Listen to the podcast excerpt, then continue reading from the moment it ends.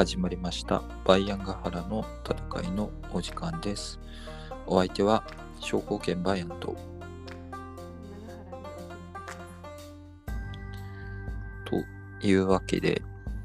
と今週はなんかえっとアマプラに入ってたんで鬼滅の刃の遊楽編そういえば見てなかったなってパッと見たんですけど。なんかあんまり漫画で読んでた時そこまで気にしてなかったんですけどあれってなんですかね。なんかこう炭治郎と禰豆子の兄兄弟となんか牛太郎とダキの兄弟の対比がすごくこう鮮やかに描かれてて。構そういうなんか対照的な物語として漫画で読んだ時そんなに遊郭編好きじゃなかったんですけどアニメ結構良かったんでそあの煉獄さんが好きだったんでなんか宇髄さんそこまで好きじゃなかったんですけどあの結構良かったですね。遊郭編。遊郭編に限ってはアニメの方が好きかもしれない。かあと牛太郎の人のうん声優さん忘れちゃったけどなんか演技がすごくうまかったです。でバナナガハラさんはまだ遊郭編は見てないということだったので楽しみにしていただければ。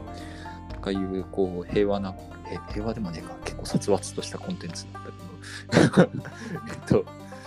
平和にコンテンツを消費してる間になんか世の中戦争が始まってしまってびっくりしたんですけど。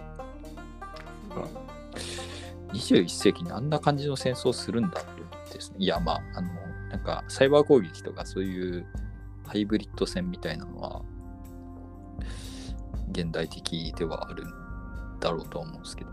普通に地上侵攻とかやるんだと思って。なんか大変なかなんかこう攻められている国の人が侵攻されているウクライナの人がこう一人でも多く無事であることを祈るばかりなんですけど、えっと、なんかあんまり仕事上政治的なこととかなんか言えないんですけどあのなんていうか誰かが言ってたんですけど徳のない指導者だよな。とあの人徳とか本当がないよなと思ってですね。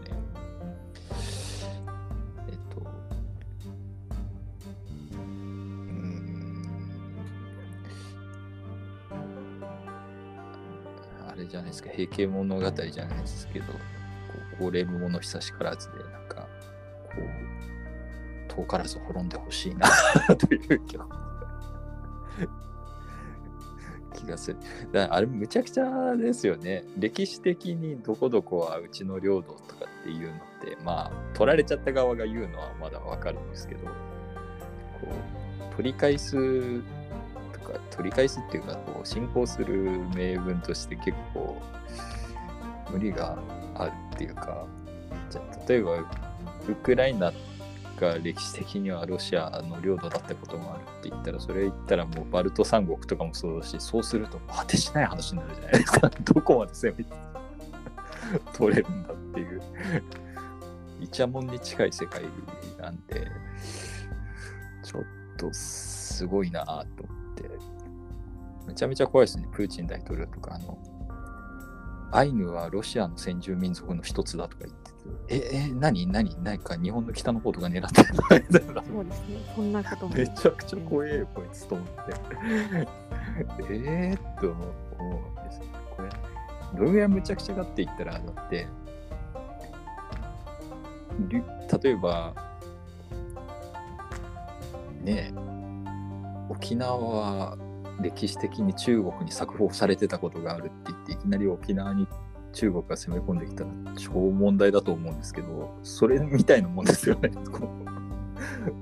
すげえこと言うな、こいつら、みたいなのがあって、さすがに中国そこまでやばくないと信じたいんで、ちょっと中国史とかも勉強、ね、好んでやってた人としてはそのことを構えたくないんで、ちょっと、ロシアを見な見習おうって言われてほしいなと思って。こういけるやんって思ってほしくないですよね、こう各国の指導者にこう。ご利用しで行けばいけるやんって思ってほしくないっていうのが一番で、こう、広がるのが一番嫌ですあるよね。あるそう。いや、いずれの国も結構領土的野心とかあるとは思うんですよ。こうそれはしょうがないところだと思うんですよね。こう言い悪いの話じゃなくて、あると思うんですけど、ちょっとなんぼなんて乱暴すぎないっていう話があったんですよね。ああ、ああいうのでいけるやんと決して思わずに、こうですね、こう紳士的であってほしいなというのが思うところであります。ところで、で、だから俺、近現代の戦争好きくないんだよなと思って、なんかこう、なんかこう、ネタにもならないじゃないですか。まあそうですね。なんか、あれネタにする人はひたすら不謹慎だと思うんですよね。なんかこう、面白いと思ってやってんのかと思ったら、これなんかはしゃいでるような感じの書き方する人たち見ると、本当心底腹が立って、いや、し人死んでますがなっていう話まあそれはまあね、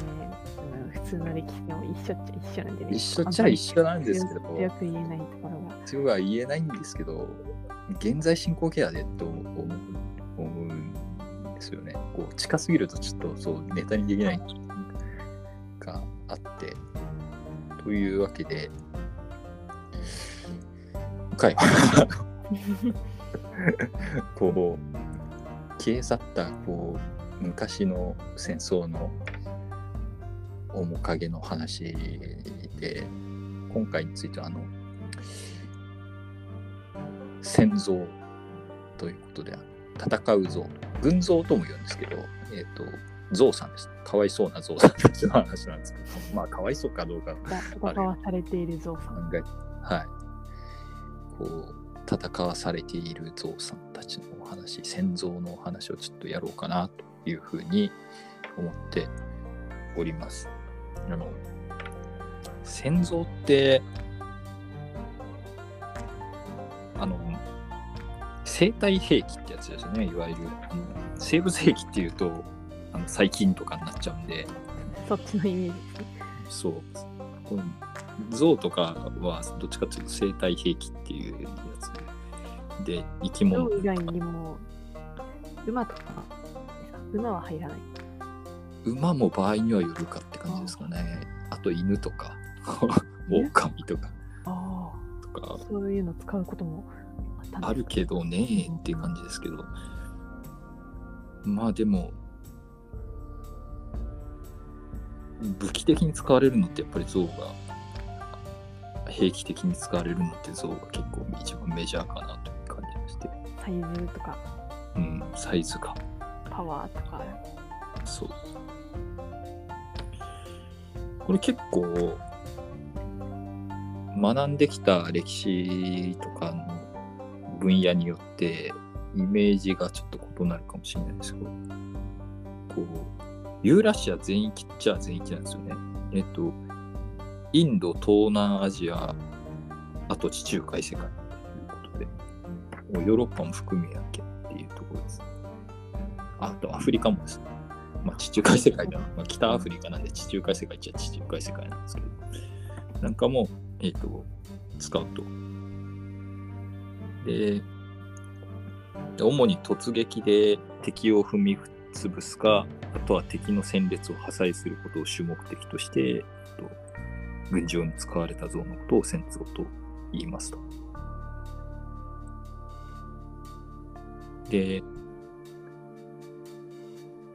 メスの像は他のメスの像と仲良くしようとする傾向があるので、戦争戦争では使えないので、あそうなんですね。オスの像だけを使う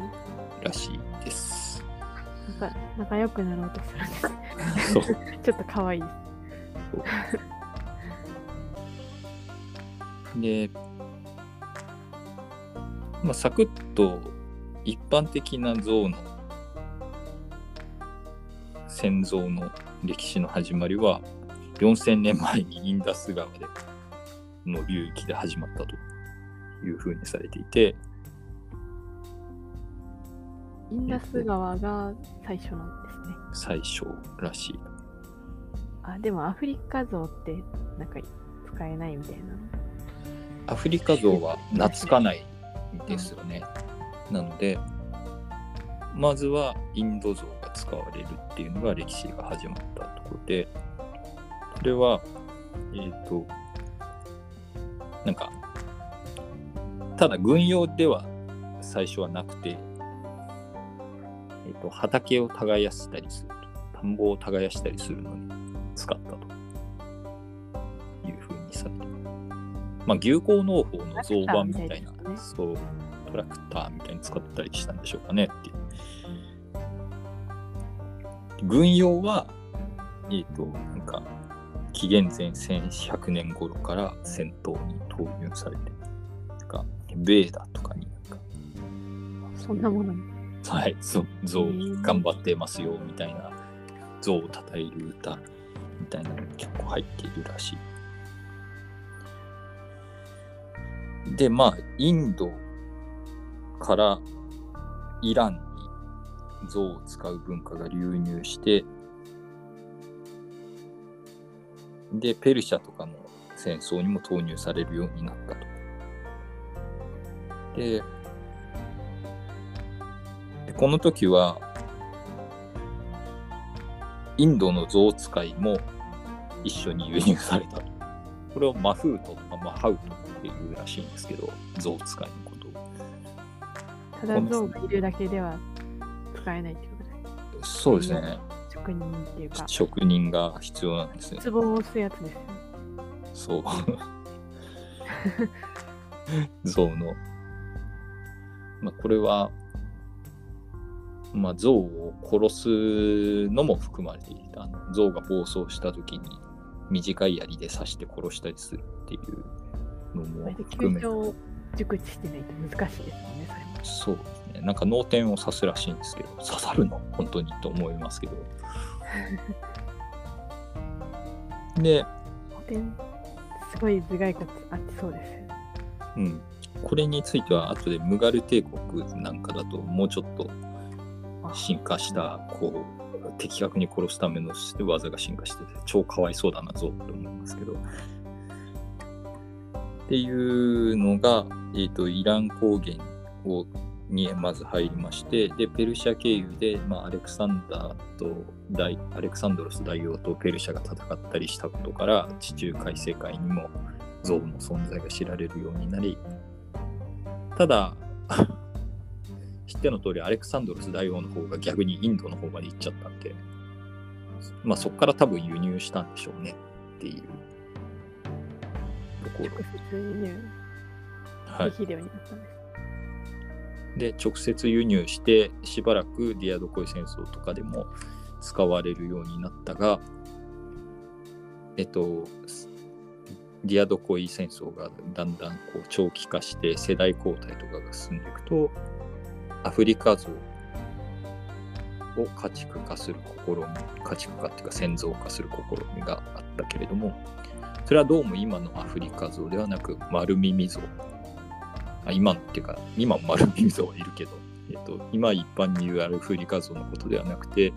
もうちょっと体の小さい丸耳像のことだったんではないかみたいな話がありますというところでございます。で、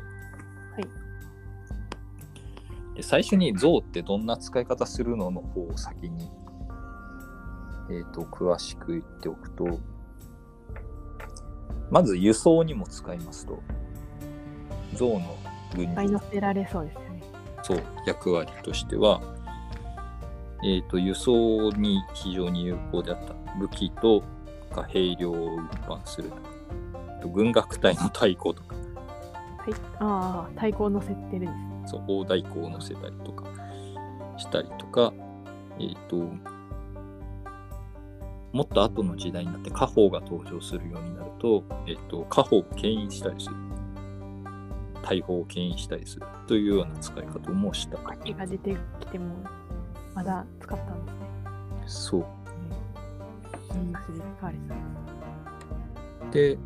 またあの式台というか式塔としても使われて、えー、と王様とか将軍とかが乗って、目立ちますもんね。まあ、目立つのもそうだし、あの高台を塔を作ることができるんですよね。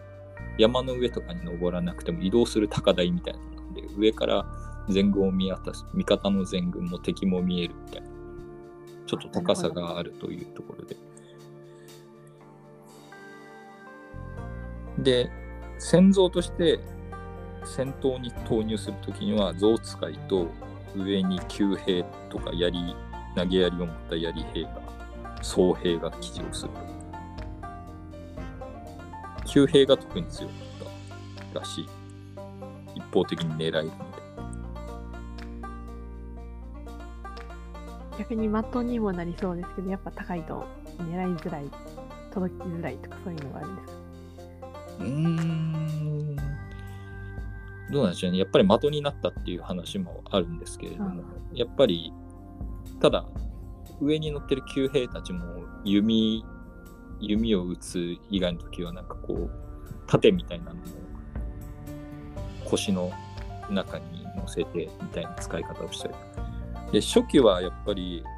象使い自身も兵士も象の背中にそのまま乗ってたらしいんですけど次第に櫓みたいなものに乗せて。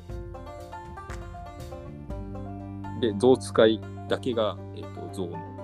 背に、えーとまあ、馬に乗るみたいに運搬するけど、えー、と兵士たちは、えー、と櫓の中から攻撃するみたいななったんですよと。そんな進化があったんですね。そう。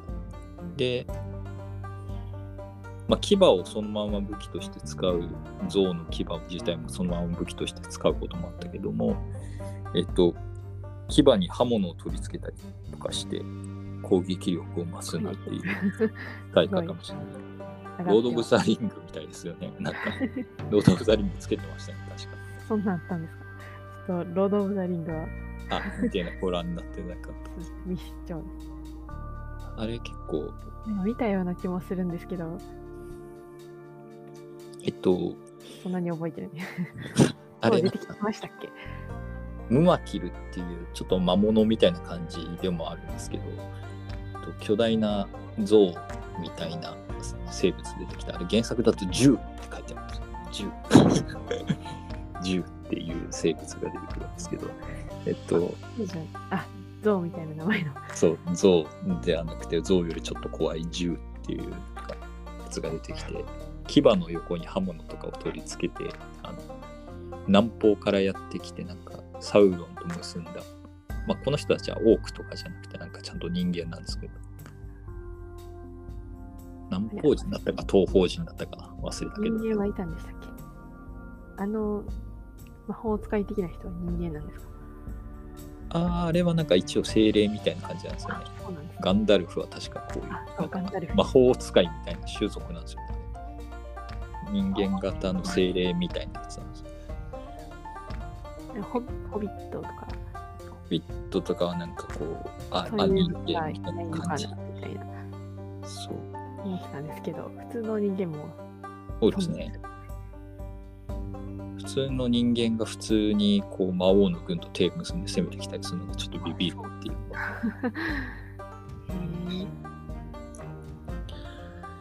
まあ、そんな感じで、攻撃力を増したやつもいましたよと。で、戦闘中どう使っていうかっていうと、基本的には突撃が多かったと。で、まあ、特に少ない場合は、中央に像を配置して、えっ、と、突撃させると。で、歩兵がいっぱい槍持って、こう、ハリネズミみたいに、こう、ファランクスとか、こう組んで、こう、防御してると、騎兵は突っ込めなかったけれども、象は突っ込むことができる。なぜなら速い象っていうね、時速30キロ、そう。時速30キロで突っ込むことが反射ぐらいの速度が出せる。そう。原付ぐらいの速度で突っ込んでくるぞということで、こう。えー、まあ、超怖いう、こう、この大きさで突っ込んでくると、6メートルとか7メートルとかあるんで、そのぐらいの大きさの像が突っ込んでくると、マジビビりするという。隊列も、まあ、乱れちゃいますよ。ただ、で、まあ、特にゾーンを初めて見る軍には非常に効果的だったと。なんだあの化け物はみたいになるっていうことです。なんか、ケルト人とかも最初にゾウを見たときはビビって改装したりとか、ローマンも最初にゾウと敵対したときは超ビビったみたいな記憶が残って、なんだあの化け物はみたいな。そうですね。こっちの方だと、最大がクマぐらいですもんね、多分。うん。そうなんですよ。クマも怖いですけど。初めて見る生物みたいな感じになっ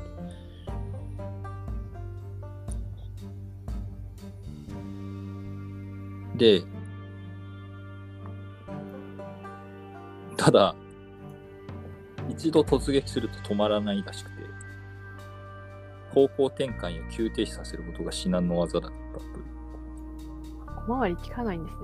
えー小回りが効かないらしいと。で、スキピオとかカエサルとかっていうのは象を撃退したという、あれを、戦歴を誇っているんですけれども、彼らはわざと突っ込ませて、こう、横からこう刃物で足首を攻撃させたりみたいな。まあ、アレクサンドロスも同じことやってましたけど、そういうので倒すことができるんだけども、狙うんです。そう、アレクサンドロスにしろ、スキピオにしろ、カエサルにしろ、あの、率いている兵の連度が高いっすよねっていうところで、これはだから戦争をわざと突撃させて横から攻撃するなんてことができるのは、アレクサンドロスの部下なんか特に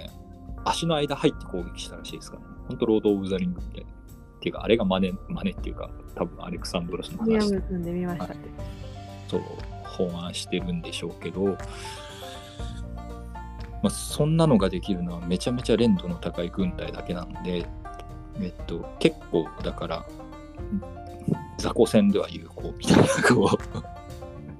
普通できねえよって。そう普通の軍隊だとできませんよ軍隊っていうか普通のなんとか王国の急遽借り集められた兵ですみたいなやつらではできないですよとだと。で、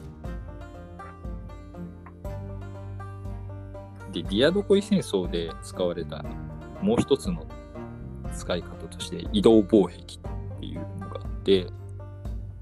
壁みたいにして。壁にとして使う。これ壁として使うのは、ほぼ同時期にアンティゴノスとエウメネスが壁として使うっていう戦術を編み出して、まあ、2人は、まあ、ライバルだったんで、お互いにそういう作戦を使ったんですけど、移動する壁として使って。で、馬は象の匂いが嫌いらしいです。というのがあってそうなんで、騎兵は象に突撃できないらしいです。というところもあって、結構有効な作戦だったと。馬が絶対通れない。壁を張れるってことです。なので、えっ、と、ゲーのなんかゲームにありそうですよね。なので、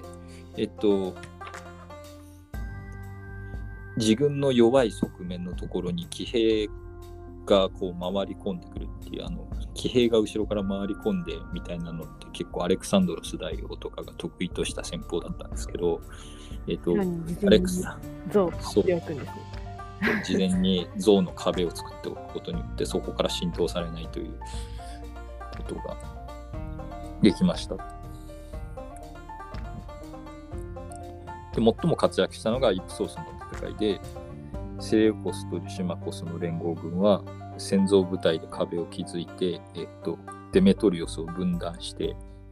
デメトリオスは騎兵部隊だったんですけど、えっと、騎兵はさっき言ったように馬は象の匂いを嫌うので、っていうのもあって、えっと、アンティゴノスとデメトリオスが分断されて、アンティゴノスは戦死したというふうになってます。まあ、デメトリオス自体は象の匂いに慣れさせるためになんかこう馬と象を一緒の近くで飼うみたいなこととかやって結構そういう工夫を凝らしたりしてたんですけどまあまあ、うまくいくことはなかったなんかったのかもな。とまあ自分で使う分にはちょっとうまくいったかもしれないですけどこう敵に結局移動防壁としてうまく使われてしまって失敗しましたよ失敗しましたよっていうか負けましたよっていう話がありますねと。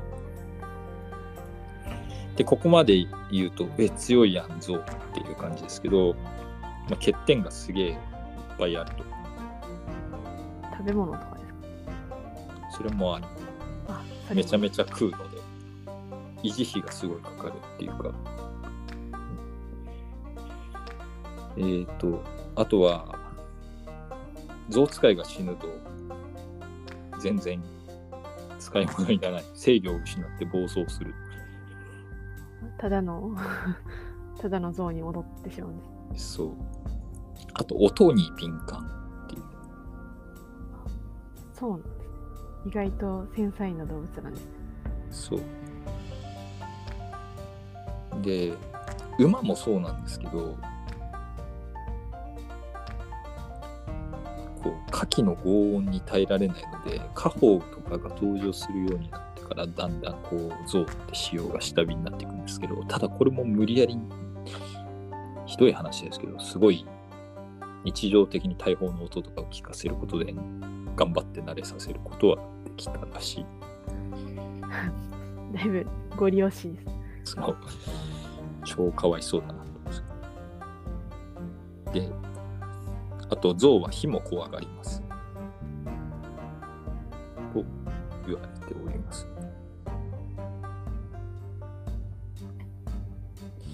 ででも苦手そう。象火苦手やんっていうことに気づいたローマ軍はこう動物虐待の極みだと思うんですけど豚に火をつけて象の前に放つっていう作戦で象を撃退したりしております。ひでえひどい話で豚に油を塗って火をつけて放すのらしいですよ そんなむごい作戦あると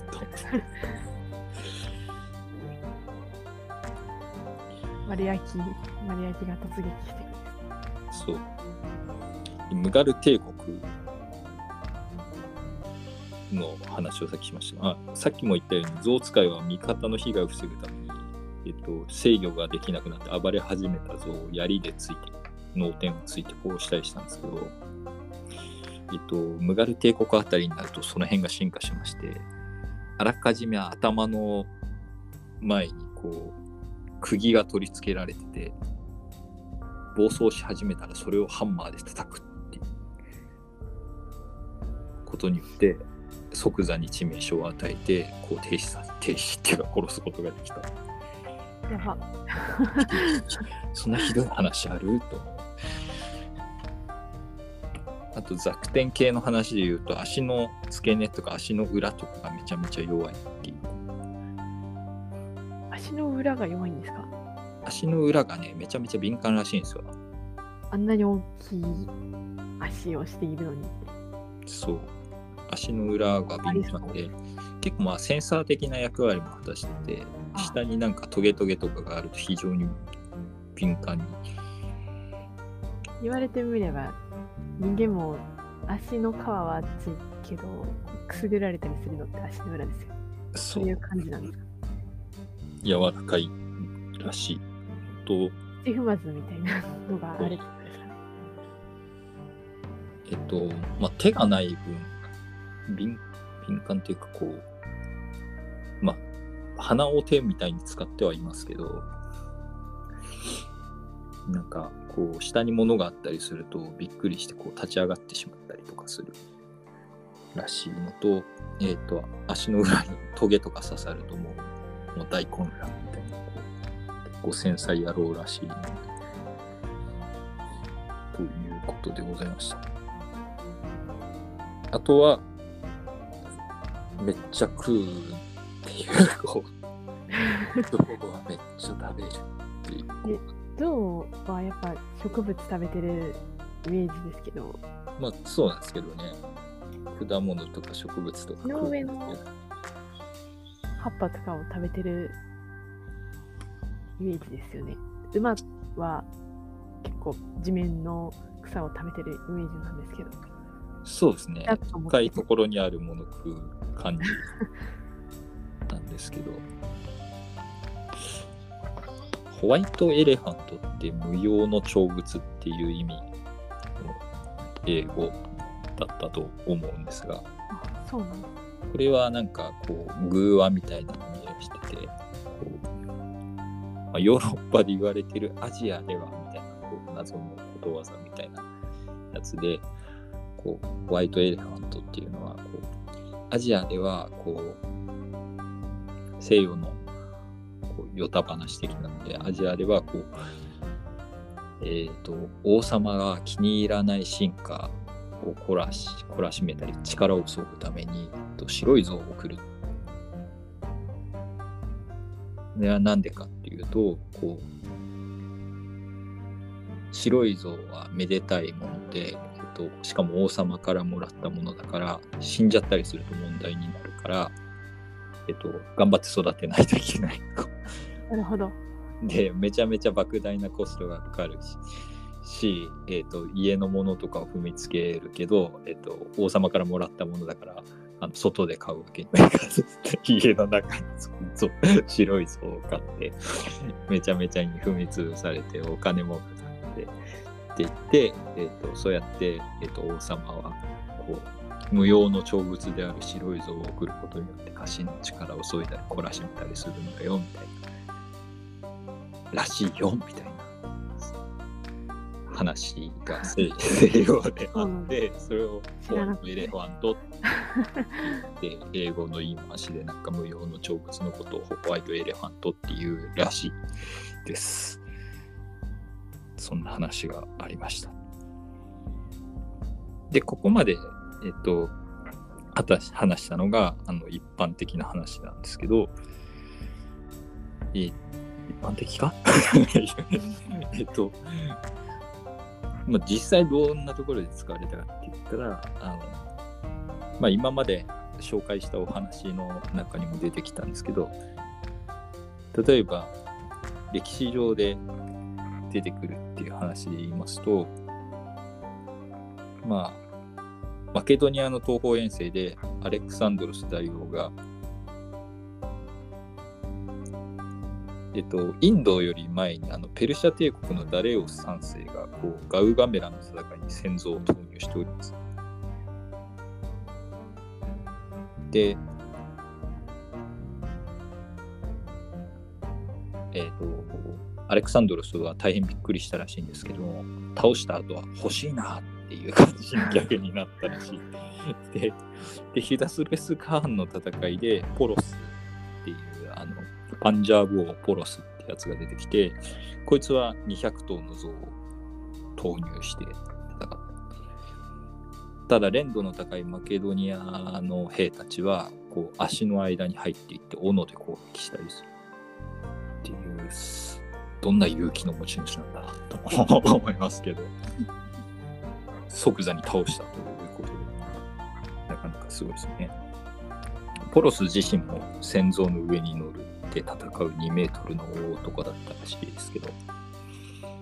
やっつけましたよ。で、これによって像を知ったマケドニア軍はなんとか戦像を使おうという感じで導入されていったと。ティアドコイ戦争では、えーと、パラエタケネの戦い、ガビエネの戦い、ガザの戦い、イプソスの戦いで戦像がバンバンバンバン導入され、えーと、イプソスの戦いにおいては両軍合わせて500頭が投入された。すごいですね。ちょっと見てみたい光景ですね。うん、えっと、なんだっけ、あれは、該当部分がなんか失われててちゃんと分かんなかったですけど、アンティゴノスもセレウコスも両方像に乗ってたっぽいような、うん、書きっぷりがありましたね。すごい。うん。セレウコスは確かに像のイメージすごい強いけど。えー、で、インド像の導入ですね。なので、もう一回インド人とセットで運用してたので、さっき言ったママハウトとかマフートっていうような象使いの者たちが運用されてえっ、ー、と、まあ、インド人なんで、あの、あの異文化コミュニケーションというか、こう、戦死しちゃった旦那のと一緒にこう純走されるのはどっちの奥さんかみたいなので揉めるのを見て大層マケドニア人たちがあの異文化っぷりに驚く文化が違うってなったっていう話があります。で、まあ、インド像は、バシバシ導入されて、こう、えー、セレウコス朝シリアなんかだと、まあ、シリアはまあインドと近いんで、インド像をガンガン使ったんですけど、次第にあの、えー、プトレマイオス朝エジプトとかだと、インド像が枯渇します。セレウコス朝シリアと敵対したのもあって、はい。そうルート止められたんです。ルート止められたんで、なんで、じゃあアフリカ像を使おうということになるんですが、まあ、でも、気が荒い。そう、アフリカ像は今でもサーカスにはアフリカ像はいません。ああ、じゃあサーカスのやつは全部アジアの像。アジア像ですね、あれは。っていう。そうなんです。そうなんです。アフリカ像というのは人に決してなれない。なので、えー、紀元前217年に、えー、セレウコス朝のアンティオコス3世っていうやつと、プトレマイオス朝のプトレマイオス4世、だいぶ時代下っちゃったなという感じですけど、あのこれは第4次シリア戦争え、そんなに戦ってたの？っていうのもあって、こう、多くの人が興味のない時代に突入して、こう、えっと、そうララフィアの戦いというのがあって、ただこれはこう戦像大好き人間にとってはかなり有名な戦いで、えっ、と、えー、これなんか戦力的には火が白昼してて、えっと、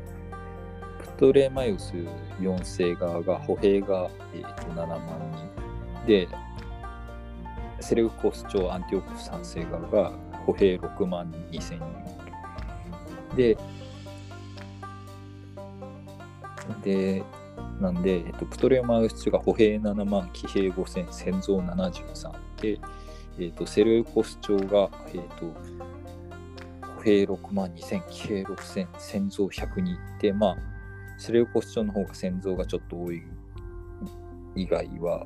ほぼほぼ非が白昼みたいな感じなんですけど、ただこれは、えっ、ー、と、象同士の戦いは、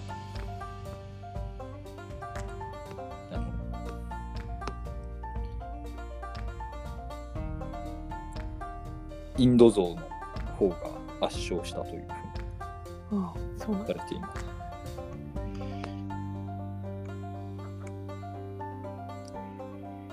えー、っとですね、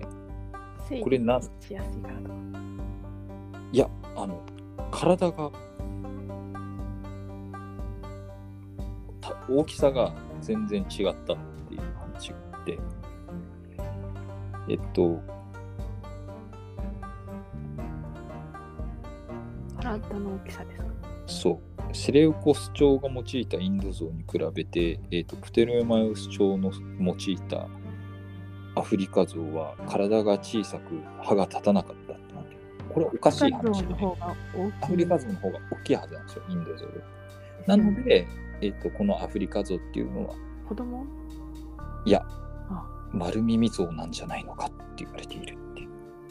丸丸耳ゾウというのは、えっとアフリカゾウの亜種だとも言われるし、えっと丸耳ゾウっていう別の種類なんだっていうふうにも言われる。で近年はそう。近年はもう別の種なんじゃないかという説が有力らしい。近年でもあんまりわからないんですそう。答えが少ない、まだうーんもしかして住んでるところのなんか例えば木の生い茂り方とかそういうのに左右されて例えば同じ黒人さんでも森の中に住んでる人はすごく背が低か低くてあのサバンナとかでこう走り回ってるような人はめちゃめちゃ背が高かったりとかするんでそんなようなのと一緒でそんな程度の違いから発するものなのかもしれないですよねっていう。えっと、障害物の多い森林内での森林内に生息しているのが丸耳ゾウの特徴で、えっと、最も大きくなっても、えっと、小型のインドゾウとかのぐらいの大きさにしかならないという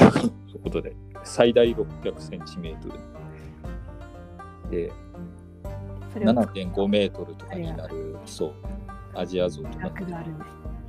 アフリカゾウとかと比べると、えっ、と、ちょっとちっちゃいねっていう。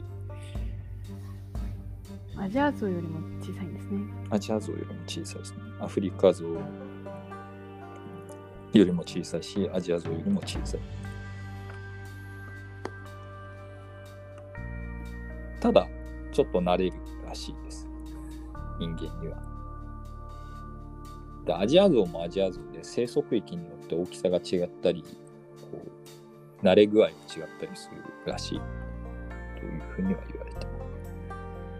そうなんです慣れ具合にも差があるんですね。そう。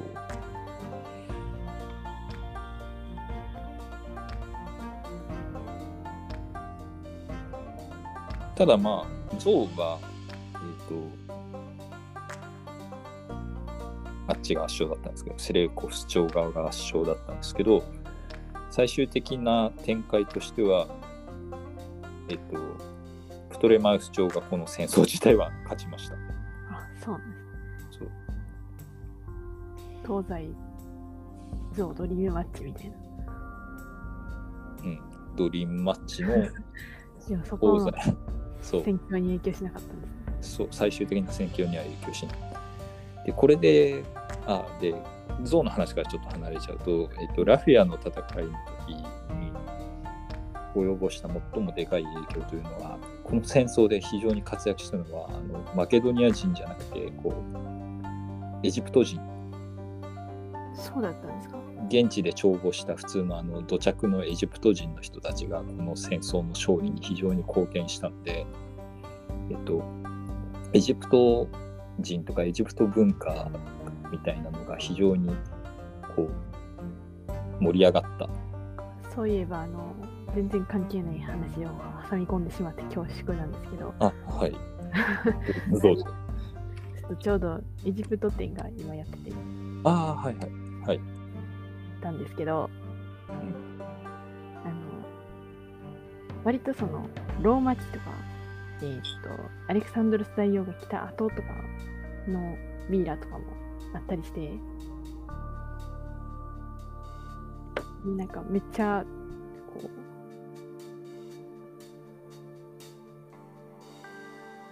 うギリシャローマ系ですみたいな顔の人の絵が描かれてる素敵というか外の巻いてある布のミイラとかもあったりしてああ、そういうあれですよね。なるようになったのね異文化交流と思いましたあれですね。ミイラ肖像画あそうそうミイラ肖像画ですが書かれているやつ。書かれている絵自体はすごく写実的で、なんかローマとかのね、敵がみたいな感じなんで中身はミイラなんですよね。あの辺、面白いなと思いました。エジプト文化もかなり強烈で、まあ、インドインドに行ったらみんな食べ物カレーになっちゃうのと一緒で、なんかエジプト行くとエジプト染まりやすいのかなっていうのですね。エジプトの文化ってローマの中でも結構猛威を振るったというか、ローマにも犬のピラミッドとか言われるちっちゃいピラミッドありますもん、確か。犬のピラミッド？あの犬小屋ピラミッドあと言われるやつ。うさぎ小屋みたいな感じですね。そう、あの墓の様式の中でピラミッド型が流行った時期がちょっとあったらしいとかいう話が。日本の銃撃がリッターみたいなやつ。そうそう。ピラミッド。そう。なので、あの、プトレマイオス朝エジプトがギリシャ系王朝なのがちょっと信じられないぐらい、パッと見はエジプト化したっていう、こう、いうのの契機となったのが、まあ、ラフィアの戦いだったよというふうに言われております。よと。で、まあ、そんなようなこともありましたが、えっと、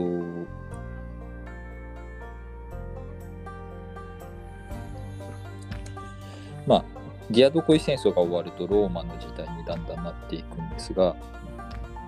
えっと、ローマが最初にゾウと戦ったのは、ピュロスがゾウを使った。あエピロスの王ピュロスが、えっとローマに侵攻してきた時には、えっと、まあ、20頭足らずしか出してこなかったらしいですけど、えっと、戦争を初めて見たんで、ローマ人もかなりビビって敗北したりしてます。ローマ人もびっくり。そう。ただ、こいつら足とか弱くねっていうのにだんだん気がついて、えー、と次第に無力化することに成功し、えー、と倒すようになった。すごいね、ローマ。わかるもんですね、見てて。うん、この辺が実は後にあのカエサルっていう名前にも関わってきたりとかするっていう。えカエサルの？カエサルですか？カエサルっていう、えー、と名前はフェニキア語のカエサイっていうのから来てるっていう話があって。カエサイっていうのはどういう意味なんフェですニキア語でカエサイは象です。かへえ、なのでおそらく、えー、とゾウさんなんですか？ユリウス・カエサルの先祖はなんかこのいずれかの戦いで象を倒した兵士だったんじゃないかっていうふうにお話がなるほど。ゾウを倒す獅子物みたいな。そうそれの話として、えっと、ユリウス・カエサルが発行した銀貨は像が描かれているものがあります実際にゆかりの名前だったんだ。そうまあでもカエサル自身も像を倒したりしてるんでそれを記念したのという可能性もなきにしもあらずですけどえっとまあ言われている一つのユリウス・カエサルの名前の由来っていうの一つとして言われてるやつですね。で、まあ、ローマとゾウといえばやっぱりあれですよ、ハンニバル。あ、そうですね。アルプすごいですね。そう。第二次ポエニ戦争においてカルタゴの将軍ハンニバルは37頭の象を連れてアルプスを越えました。さっきの数を聞くと、ちょっと少なめな気がしますね。そう。まあでも、移動は大変なんで、最小限の像だったんですかね。そう精鋭の像だったんでしょうけど、まあまあまあまあアルプスで落ちて死にましたねっていうのがあって、結局どれぐらい残ったんですか？えっ、と3頭です。あ、めっちゃ減りましたね。そう。ただ、このまあ3頭、ま、7頭っていう説もあったかな。えっ、と、この生き残った像の中には、えっ、と、ハンニバル自身が乗っている像もいたので、ハンニバル専用の像みたいなのがいました。こいつは、えっ、と、名前が、名前ついてる像意外と少ないんですけどね。えっ、と、えっ、と、スルスって言います、この像。名前つけてもらったりするんですね。そう、スルスというのはシリア人という意味なので、もしかしてシリアかなんかで飼育されて送られてきたものなのかもしれません。もしかしたらみんなあの地名で呼ばれてたのかもしれないですそうですね、産地とかで呼ばれて、まあでもシリアには本来ゾウはいないんで、育てた場所か買った場所かなんだろうなと思うんですけど、シリアから来た子みたいな感じで。そう。スルスは片方の牙しかなかったらしいです。えっ、と、ハンニバルも片目が見えなかったので、なんかちょっと恐ろ、恐ろ感があります。そう。かっこいいです。なんか、片面の将軍と片方しか牙ない像。で、象、満を持して大量の象を投入したのは、えっ、と、ハンニバルとスキピオが、まあ、大スキピオが、えっ、と、戦ったザマの戦いで、カルタゴ本土の戦いで、えっ、と、80頭の象を投入しましたが、スキピオは、こいつら突撃すると止まんねえぞっていうのを事前に察知しとって、えっと、わざと間を空けて通り過ぎさせるっていう作戦で象をやり過ごします。ということで。で、慌てて、あれこれ、はめられとるって言って方向転換しようとして、象使いが、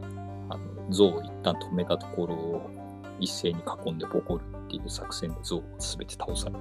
おそうなんです。スキピオ強し。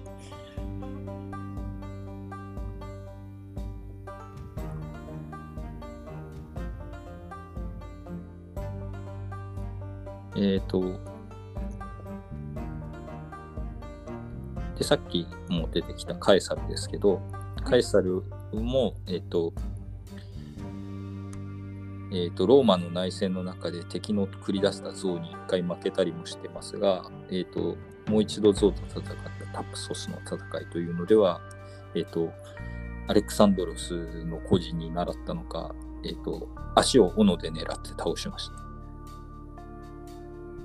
ということで致命的な弱点やねということでこれ以降、えー、と西洋では象は使われなくなります。ああ、そうなんです。東洋でも変わらず使われていたんです。東洋はガンガンに使われております。何しろインドがこう使い続けるという今でもタイとか象に乗ってる感じありますよ。まあ、パレードなんかでは出しますね。っていう感じ。まあ、軍隊で今使ってるってことはないですけどあ、そうですね。で、アジアの方に目を転じますと、まあ時代は遡っちゃいますけど、えっ、と、古代黄河流域には象が住んでおりました。ああ、有名なあの図ですよね。そう。中華像、中華祭、祭もいたと。あ、サイもいたんです。あ、でも、なんか今でも結構四川の方とか、象が家を壊す映像みたいなのそう。あったりします。いるんだなーと思いました。いるんですよね。まあ、中原と言われるような地域には、えっ、と、殷とか州とかの時代にはいたとらしいと。えっ、と、女子春秋っていうやつに、なんか、陰人は象に乗って、えっ、と、遠いを征伐しましたみたいなことが書いてあると。そう遠いの見るところにはいないですもんね。そう。びっくりしちゃう。まあ、あと、今日、今日、強度戦費決定今日の今日なんかを、えっ、と、との戦いにも像が投入されましたよっていう話がありますね。ところが、割れるまでは使えるんですかはい。ところが、あの、三国志ぐらいまでに、えっ、と、だんだん、漢王朝の時代からだんだんこう地球が寒くなるっていう現象があって、あとは、まあ、象牙のためなのかわかんないですけど、中国人がいっぱい象を殺したために、中原にいた象は絶滅しました。そうなん。ただ、こう、ベトナムとかその辺のやつらはガンガンに象を使ってくれるよというところですね。バエンの征伐したチュン姉妹の反乱でも、チュン姉妹の挿絵なんかだと、チュン姉妹は2人とも色違いの白と黒の像に乗って戦ってますし、あんまりその、象ってそんなにカラーバリエーションあるイメージないですけど、白と黒なんです。白象はおるっすね。白象はさっきのホワイトエレファントの話ではないですけど、普通の象のことが、黒の感じですかね。えっと、白象っていうのも、全身真っ白じゃなくても、なんか白い部分があれば白象っていう、っていう文化はあるらしいですね。そうなんだ。ただ絵では映えるからか真っ白にしてあることが多いですね。ガネーシャとかはなんかピンクのイメージですそうですね。よ。なんでピンクなんですかよく考えたら不思議です。うーん。歓喜店とかだとなんかちょっとそういう、なんかちょっとエッチい意味合いもあってピンクなのかもしれんなとかちょっと思ったりしました。えっと、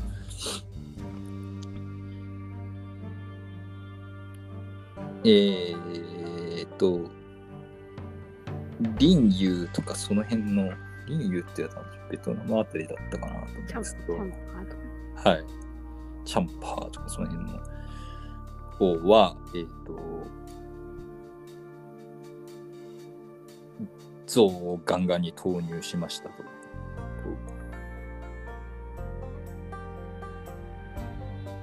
まあ、でも地元におったら使うかもしれないね。そう。チャンパー王国の第二代国王、汎用米2世とかいう人は、えっ、と、大量の象を投入したらしいですが、えっ、と、南朝宋の、えっ、と、軍に敗れたという話がそうなんだ。という、えっ、と、偽のライオンの像みたいなのを制作して、えっ、と、象はライオンを嫌うので、えっ、と、偽のライオンにビビった象が統制を乱して、えっ、と、暴れ始め、えっ、と、林遊軍は壊滅したという話が。そんなに視覚に頼るタイプなんですかそう。うん、結構敏感なんですかね。そうか。本当の話かなと思います。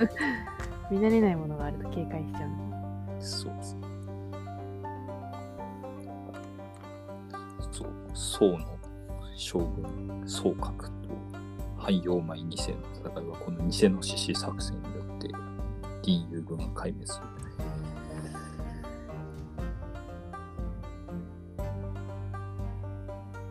あと、楊賢の父親の楊忠は清涼を討伐する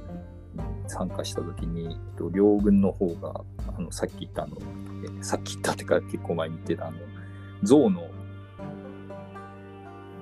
あ、これ牙じゃない。象の牙じゃなくて、象の鼻に刃物をふくくりつけて、両軍は攻撃してきたっていう。これはなんかそういう風景ですね。とかいう話もありますよと。でも刃物つけると、なんか危ないような気がしちゃいますよね。象自身がそうですね。うっかり当たると、怪我しちゃいどのぐらい制御できてるかによるよな、マジで。鼻とか結構可動域広そうなんで、うん味方に被害とか出そうです怖い。割とフリフリしながら歩いてるイメージがあるので、鼻を。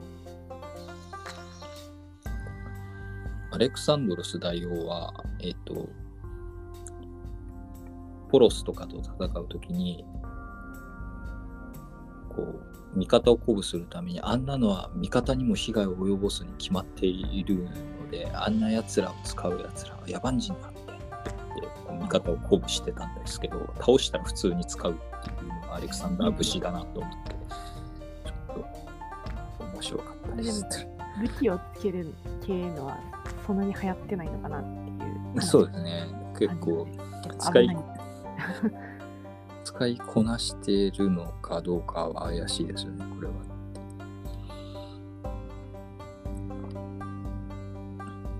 場合によっちゃつけるけど、やっぱメインは壁なんですね。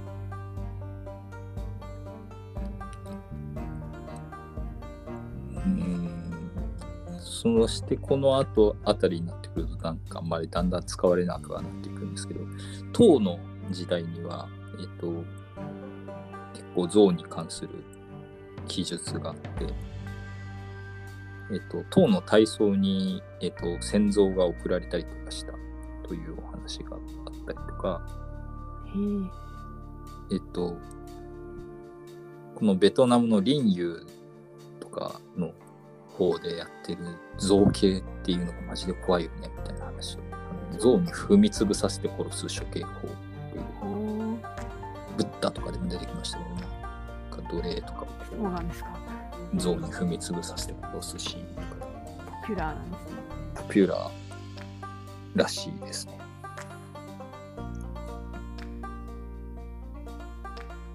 まあ、この辺の話が、えっ、と、ああとなんか、ゲンも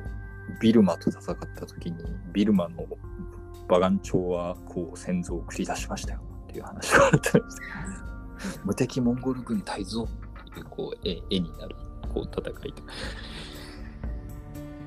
なこの辺のことが、えっ、と、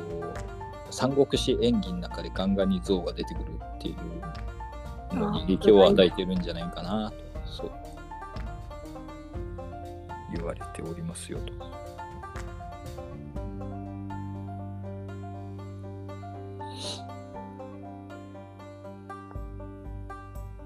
で、時代が下りてだんだん象を下火にはなっていくんですが、えっと、ローマ帝国は、えっと象を使わなくなったりして久しかったんですけども、久々にペルシャと戦った時に象が出てきて、あの、こう、完全に忘却の彼方だった。なんだこれみたいになって大混乱したっていう話があって。忘れちゃってたん。忘れちゃってたって。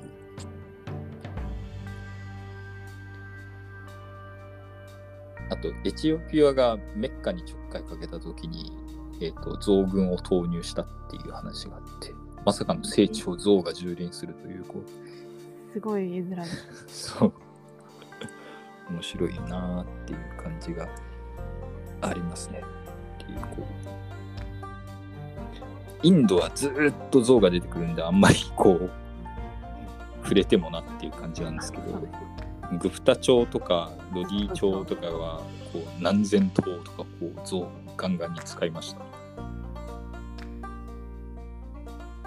で、インドでは、まあ、ムガル帝国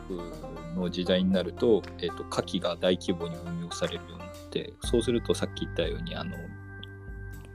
えっ、と、音を非常に怖がるので、象があんまり使えなくなっちゃったよ、と。ただ、えっ、と、指揮官が、えっ、と、上から、高台からこう戦況を見渡したり、命令を下したりするために象には乗りましたよ、というのと、無理やり音に鳴らして家宝の牽引役として使ったりとかっていう風になりました。で、しつこく象に象にこだわり続けた最後の国がタイです。あやっぱタイなんですね。そう。タイはですね、あの、なんと、音に慣れさせて、象自体に大砲を乗せました。すごい。で、象の背中から大砲を発射して攻撃するっていうやつをやったんですけど、ロマン法みたいな。めちゃくちゃ精度悪いっていう話があって。あー象も動くからか。そう、象が動くから、あの、えっ、と、現代でも大砲って、あれなんですよ、中女鋼とかっていうのを掘って、あの、土に、あの、脚の部分、足の部分を埋めて、あんまり撃った時に動かないようにしないと、次撃った時に、次撃つ時にまた着弾地点がずれちゃうんですよ。なんだけど、象自体に乗せてると、象自体もゆらゆらゆらゆらなんか指示動いてるし歩きながら行くんでこう、まあ、びっくりさせるには使えますけどちょっと過保ううーんって感じです。ちょっと無理あるやろっておお個人的には思うんですけどまあそんな風に使ってましたよっていうすごいねそこまでして頑張って使ったんだ大好きですね。象。象大好きタイでちなみにタイの象ってそんなでかいのかっていうとそんなこともなくてタイも結構森とか多いんでアジアゾウの中でも結構小らしいんですけどタイの象って。小回りの利くタイプの象そう。なんか密林をパトロールしたりするのに使ったりとかしてて。で現在タイの観光の結構な観光地では、えっと、戦像を再現したショーなどを行ってえっと観光に役立てているらしいよ。という話タイといえば象って感じですもんね。そう。えーっと、タイのあの、アユタヤ町で活躍した山田長政なんかの話なんですけど、なんか、えっと、山田長政と戦争山田長政軍と戦争っていう素敵な絵があって面白いのでちょっとググってみていただければなと思うなんかお侍みたいなのとあの戦争が一緒に並んでるすごいいい絵なへえ山田長政と群像が。そう山田長政そのものっていうかなんか長巻みたいなのを持った侍風のとか浪人みたいな人たちと,、えー、と戦像が一緒に並んで行進してるっていう図図ですね。で戦像に乗ってる人たちも長巻みたいなの持っててこもしやこいつらも侍なの？とかちょっと思ってしまったりしてちょっとこう夢が広がる。絵面なんで見てみてはいかがでしょうかとというわけでこうかわいそうなところも非常にあるんですけど戦像っていうのはこう長くこう愛されてきたんです、ね。愛されて運用されてきた なんとか使えんかと。そう男のロマン的なやつとして運用されてきたんですよっていうところですね。なかなかね映画とかでもこう CG とかだったら結構ありますけど馬と違ってなかなか出しづらかったのもあってそんなに象活躍する映画ってあんまないんですけどねっていう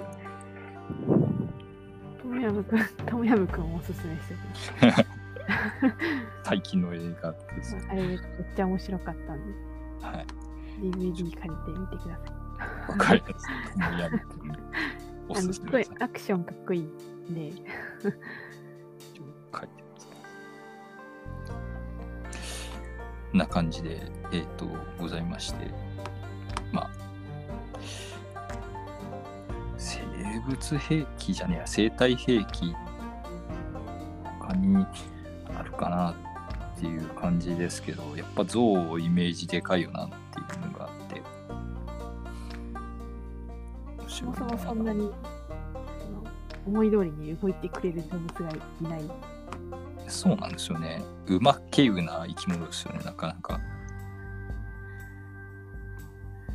あと犬と犬。馬と牛とか豚とかヤギとか羊ぐらいなもんですよね。そうですね。馬。ラクダか。あと。そうですね。ラクダは結構乗せてくれますよ。牛に乗って出陣した後部艇とかも見ます？牛は、ね、何にでも使えるというか。何でもしてくれる。なんでも。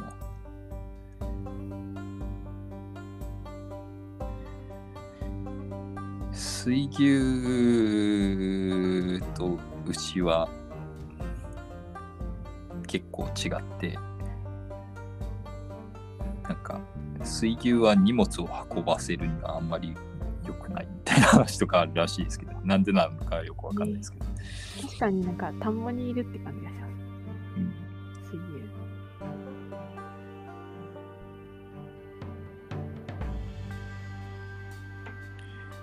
イギリスって変なことをよく思いつきますけど、イギリスは鶏の軍事利用とかしようとしたらしいですね。できるんですか？あの、すごい頭の悪い、頭悪いとか言っちゃったのか、えっと、えっと、電子部品をこう餌と一緒にこう鶏としまっておくことで、鶏が電子部品を温めてくれるっていう使い方をしたらしいです。温めるのって必要なんですか？あのひ冷えると故障しちゃうあからっていう。地雷の部品をこう鶏と一緒にしまっておくことで鶏が保温してくれないかとかいうなんか 思いついたからってやる っていう感じ。英国面 よく言われるやつです。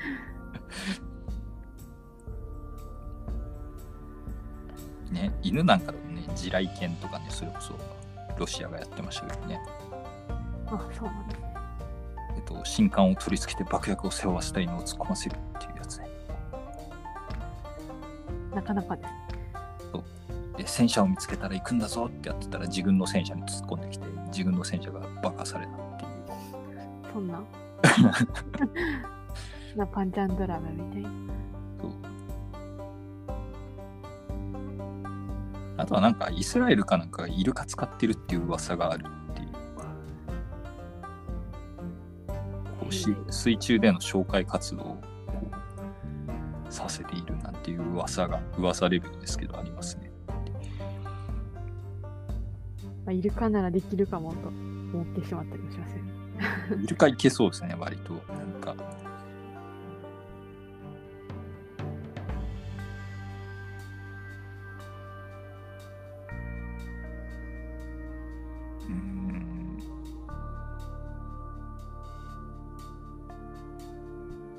かいろんな、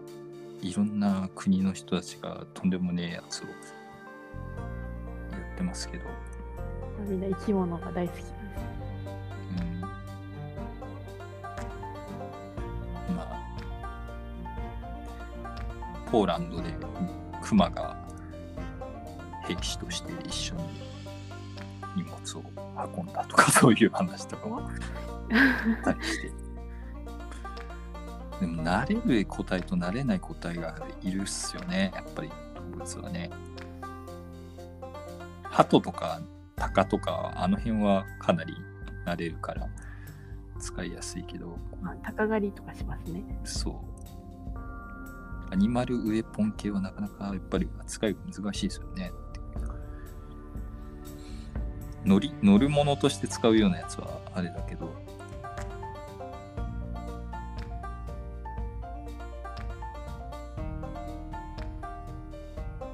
それ自体が平気になるようなのは、やっぱ、ゾウぐらいですかね。そうくらいなのかな。まあ、でかいっていうのはありますよね。そもそもいるだけで、なんか、ちょっと脅威感じますもんね。そう。猛獣使いとか、いるけど、あれはサーカスだけ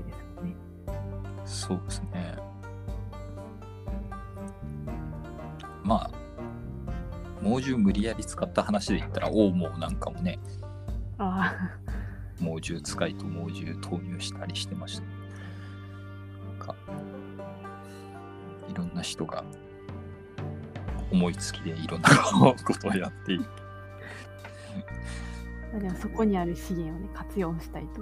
思うの、うん自然の心理なのかも。遊牧生活してる人なんかは非常に多分動物との距離が近いでしょうから、こう軍事利用みたいなのもすぐ考えがちだだろうしっていうのもあります。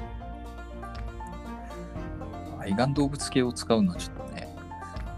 はばかられるところはあるんですけど。うん、ということで、ゾウは結構生態兵器の中ではかなりメジャーなものとして活躍しましたよというところで、えっ、と、い。本日の、えっと先祖会なんか結構前からやるよやるよって言っててなかなかタイミングを逸していたんですけど今回ちょっとやらせていただきましたというところでございます。えーっと来週とかってえっとはい、バナナガハラさんなんかああれの続きですよね。そうです。この前の。郵送続きをやっていただくという予定でございます。で、まあ、多分来週できるとは思うんですけど、ちょっと最近結構忙しかった。なかなか休みがちで申し訳ございません。えーっと、本ポッドキャストでは、メールと募集しておりまして、えーっと、バイアンガハラ、アットマーク、gmail.com の方に、えー、とメールをいただくか、えー、とハッシュタグガハラで感想をつぶやいていただくと、ツイッターの方で感想をつぶやいていただくと、えっ、と、紹介させていただいたりしますので、よろしくお願いします。えっ、と、その他、ツイッターの公式アカウントの方にも、えっ、と、直接 DM をくださっても結構です。えっ、と、結構こういうなんか動物の話とかも結構好きな、たまに ぶっ込むことが急にあるかもしれませんので、えっと、まあ、アニマル好きの方も聞いていただければなと思います。えーお相手は、えー、証拠券バイアンとバナナガハラでお送りいたしました。ありがとうございました。